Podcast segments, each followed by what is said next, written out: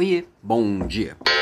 É óbvio que o desempenho só acontece depois do empenho, ou seja, só se eu me esforçar que eu vou atingir um resultado.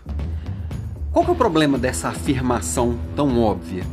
É que muitas vezes para poder conseguir o resultado, a gente faz um empenho, coloca uma energia, coloca um tempo, coloca às vezes até dinheiro mais do que o necessário.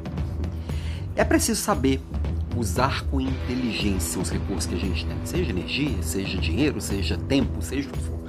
E aí nessa escolha tem uma coisa bem interessante, são as coisas que a gente executa, as tarefas que a gente faz que trazem um resultado pontual, ou seja, é linear. Quanto mais eu faço, mais resultado eu tenho. Né?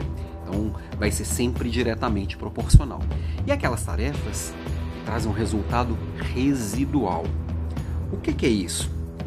Eu faço, eu, eu, eu gasto minha energia agora, o meu tempo agora, eu invisto aquilo ali neste momento e aquilo ainda vai me gerar resultados durante bastante tempo. Por exemplo, fazendo uma boa contratação. Preciso contratar alguém, vou investir tempo, energia e para fazer uma contratação bem feita. Essa contratação bem feita vai me render bons resultados durante muito tempo. Esse investimento que eu faço agora. Ou, por exemplo, desenvolvendo a minha equipe. Se ao invés de fazer por eles, que é linear, né? Eu vou lá, faço e tenho resultado, eu vou investir um tempo maior uma energia maior para treiná-los para fazer.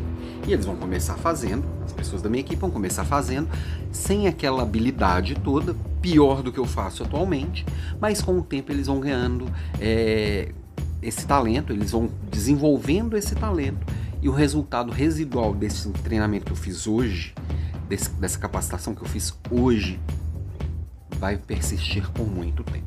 Então, por que eu estou trazendo isso na minha provocação de hoje? Porque isso tem tudo a ver com o resultado que você gera hoje. O que você está gerando hoje, parte é seu, da sua ação, da sua atitude, da sua atividade hoje ou num, num, num passado muito próximo. Mas grande parte também vem do passado. E será que você está plantando hoje para também está construindo um futuro?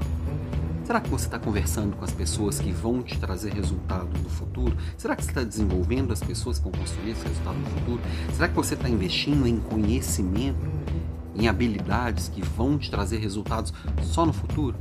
A gente está num mundo tão imediatista que parece que tudo que não é para hoje não vale. Lê do engano. Bobagem. Então, assim, é, é entender mesmo olhar para o todo, olhar para frente, olhar para os lados, né? Lembra do, do nosso papo de ontem? E aí entender onde você constrói agora para colher para sempre. Ok? beijo para você e até amanhã.